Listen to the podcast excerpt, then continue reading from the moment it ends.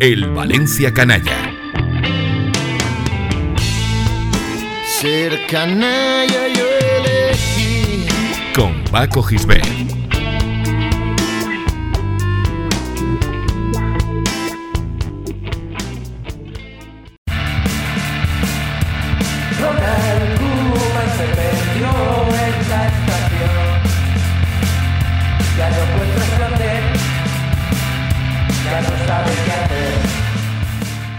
En Barcelona, la ciudad en la que vivió durante seis años cuando jugaba en el Barça, consideran a Ronald Koeman un mito del club.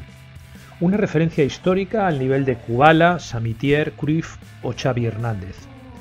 Y todo porque el neerlandés fue el autor del gol que le dio al FC Barcelona su primera Copa de Europa, en el lejano 1992. A Koeman, al que en sus tiempos de jugador del primer equipo llamaban Tintín por su asombroso parecido físico con el personaje de los tebeos de Hergé, el barcelonismo lo ha cogido esta temporada con los brazos abiertos, esperando que sea el salvador de un equipo en franco deterioro. Olvidan, sin embargo, la primera aventura de Kuman como entrenador en la Liga Española, la que vivió en la temporada 2007-2008 con el Valencia. Todo empezó en octubre de 2007. Juan Soler, después de un verano movido, destituye a Quique Sánchez Flores al acabar la, novena jornada de liga, cuando el Valencia está en puestos de Liga de Campeones, y cierra así dos años y medio de relaciones tortuosas. Sin ir más lejos, ese mismo verano, Soler ha pedido a Quique que considere transferibles a tres jugadores fundamentales en aquel equipo, y el entrenador madrileño se ha negado, según contó él muchos años más tarde.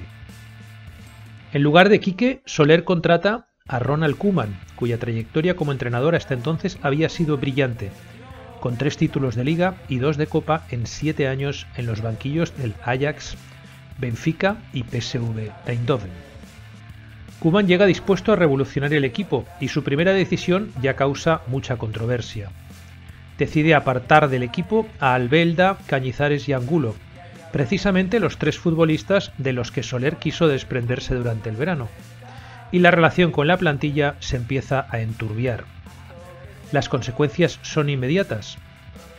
El equipo comienza a descolgarse de los primeros puestos de la clasificación y apunta a completar una de esas temporadas insulsas, en las que a mediados de febrero solo queda esperar que se acabe el curso dominado por la mediocridad.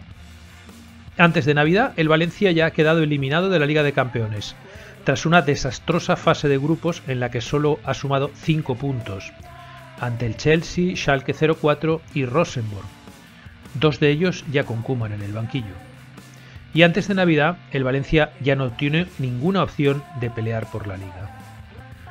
Kuman y sus dos ayudantes, Tony Bruns Slot y José Mari Vaquero, se han instalado a vivir en el Hotel Westin, un hotel de lujo inaugurado solo un año antes y que se sitúa muy cerca del estadio de Mestalla. En la cafetería del establecimiento las noches son interminables, con los tres técnicos dando buena cuenta de las reservas alcohólicas del bar mientras piensan soluciones para levantar el equipo. O simplemente disfrutan de los placeres de la vida, que no todo va a ser trabajar. Mientras Tintín y sus amigos apoyan el codo en la barra del bar del Westin, el Valencia inicia una caída libre en un ambiente muy tenso. Solo en la Copa del Rey, cuya competición comienza para el equipo a mediados de diciembre, con una fácil eliminatoria contra el Real Unión de Irún, el Valencia parece dar la talla que se le presupone. A mediados de marzo, el Valencia ejemplifica las dos caras de un equipo roto. En la Copa se ha clasificado para la final del torneo, después de dejar en el camino al Betis, el Atlético de Madrid y el Barcelona.